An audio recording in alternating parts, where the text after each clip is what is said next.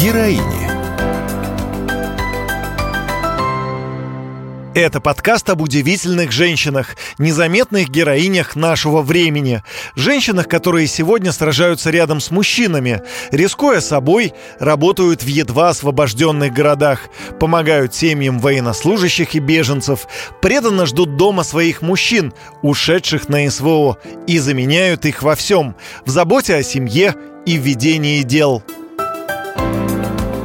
Героини.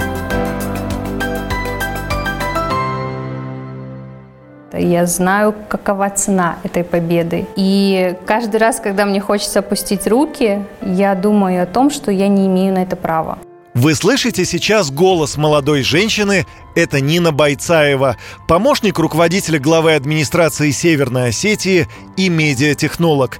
Но сейчас она боец действующего подразделения «Шторм Осетия» с позывным «Амазонка».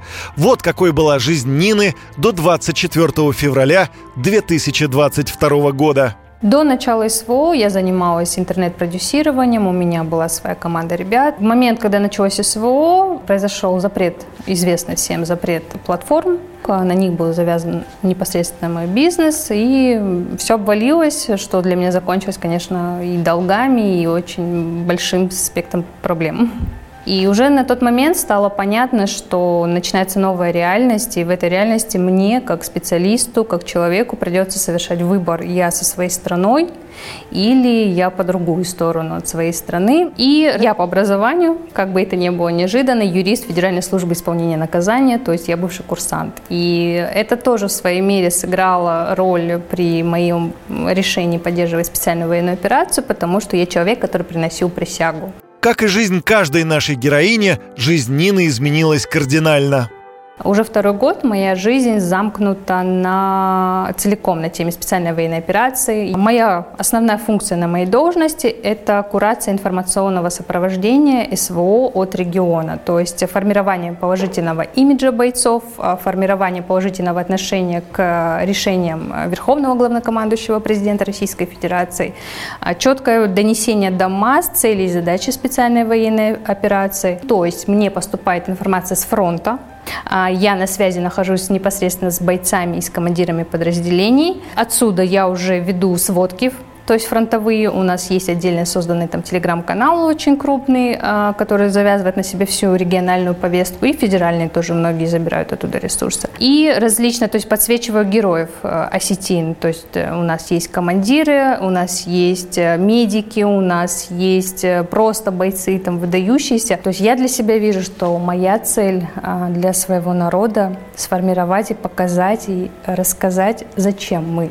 в СВО, зачем мы отстояли новые территории, зачем наши ребята, наши парни а, встали на защиту страны. И, в принципе, слава богу, это получается. В моей работе самое сложное терять. У нас погибают ребята, у меня погибают друзья, у нас погибают коллеги. Каждое утро у меня начинается с того, что я сверяюсь с бойцами, сверяюсь с командирами, и я не знаю, кто из них мне ответит. Ответит ли, не ответит, погиб, не погиб. К этому невозможно привыкнуть. Я каждый раз закрываюсь в кабинете и просто плачу. Меня вдохновляет и помогает осознание, что там ребятам тяжелее. Я знаю на практике, я была в этих окопах, я часто там бываю в подразделениях. Я знаю, э, в каких условиях ребята, я знаю, какова цена этой победы. И каждый раз, когда мне хочется опустить руки, я думаю о том, что я не имею на это права. Ты уже не просто человек, ты уже ответственный единица за огромное ну, количество просто людей, которые ждут там с фронта этих новостей. Нина очень буднично рассказывает о том, как выезжает на линию соприкосновения в зону СВО. Я выезжаю за ленточку как продолжение нашего э, ресурса административного, то есть моего руководителя, главы региона. Отвожу гуманитарку, приезжаю, грубо говоря, в окопы и спрашиваю, ребята, как вы? То есть меня там прислал Сергей Иванович, Ибрагим Борисович, и спросить, как вы? И как ребята сами говорят, вот когда гуманитарку нам привозят просто парни, это приятно, это дорого. Там вот привезли, говорит, нам ребята тушенку, и мы очень благодарны. Но когда амазонка ее привозит, ты ее готов с банкой съесть. Вот э, мы возили э, на фронт военным бортом э, тысячу освященных астинских пирогов. У нас в астинской культуре три пирога – это очень, ну, это основной наш символ, и он характеризует земля, вода, солнце. Здесь же не вопрос еды, здесь вопрос вопрос э, дома. Регион о тебе помнит, и мы о тебе помним, ты для нас дорог. То есть для ребят это звучит именно так. И очень э, хорошо развита система именно э, писем для бойцов. То есть очень много пишут ребята, пишут, рисуют. И в моем подразделении Шторм Осетия в штабе обклеена целая стена вот этими